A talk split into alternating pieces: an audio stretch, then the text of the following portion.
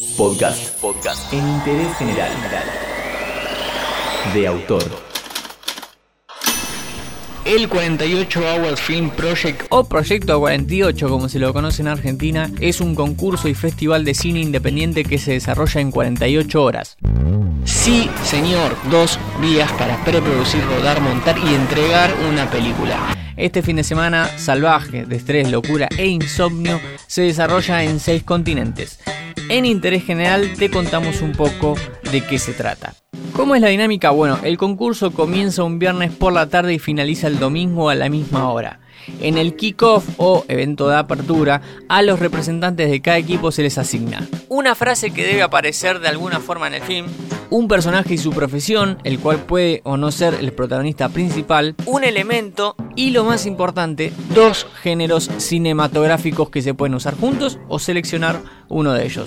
Así como en el sorteo de la Copa Libertadores hay un par de bolilleros desde donde salen los nombres de los equipos, el azar decide qué géneros te tocan en el 48.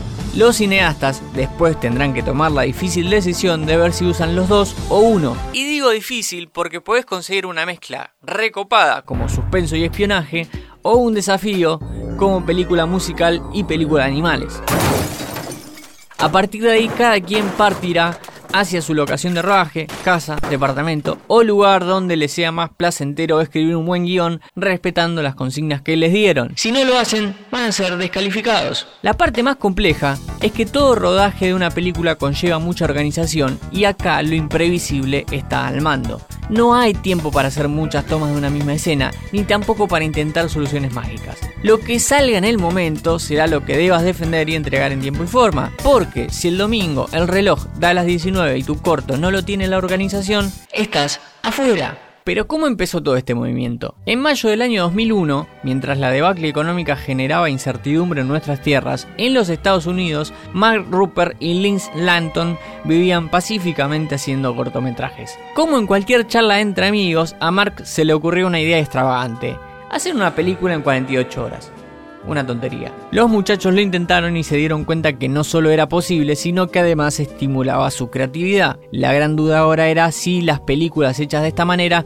podían ser visibles. La respuesta fue un sí rotundo y un emprendimiento a gran escala. De esa primera epifanía, el festival fue creciendo y hoy está en 6 continentes, 130 ciudades alrededor del mundo y de hecho hay varios países que tienen competencias regionales y finales nacionales. Entre 2001 y 2019 se filmaron más de 30.000 películas, hubo 900 competencias oficiales, de las cuales participaron casi 400.000 cineastas. Se entregaron más de 800.000 dólares en concepto de premios y hubo 14 filmapaluzas. ¿Filma qué? Filmapalusa es la frutilla del postre de este gran ritual.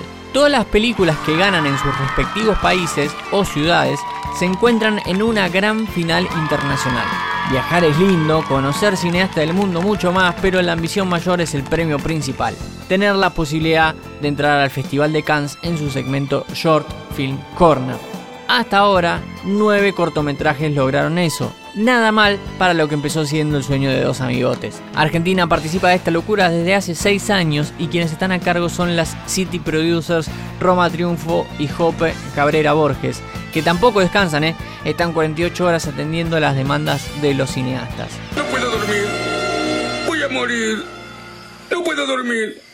Voy a morir. En la última versión local participaron más de 40 equipos que pudieron ver su película proyectada en un importante cine de la zona norte de la capital federal. Los ganadores de la edición 2019 se llevaron el privilegio de participar en el próximo Filmapalooza que se desarrollará en Rotterdam, Holanda.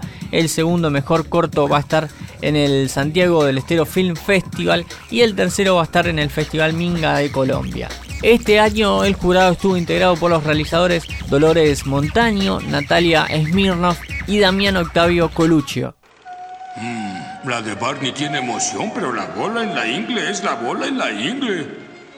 No lloren por mí, yo ya estoy muerto. Vaya, jamás beberé otra cerveza. ¡Cervezas! ¡Dame 10! En los próximos episodios conoceremos más sobre las dos mejores películas del año 2019. El concurso se acabó. Denle a ese hombre los 100 mil dólares. Funciona a muchos niveles. Todo lo que querés saber está en interésgeneral.com.ar.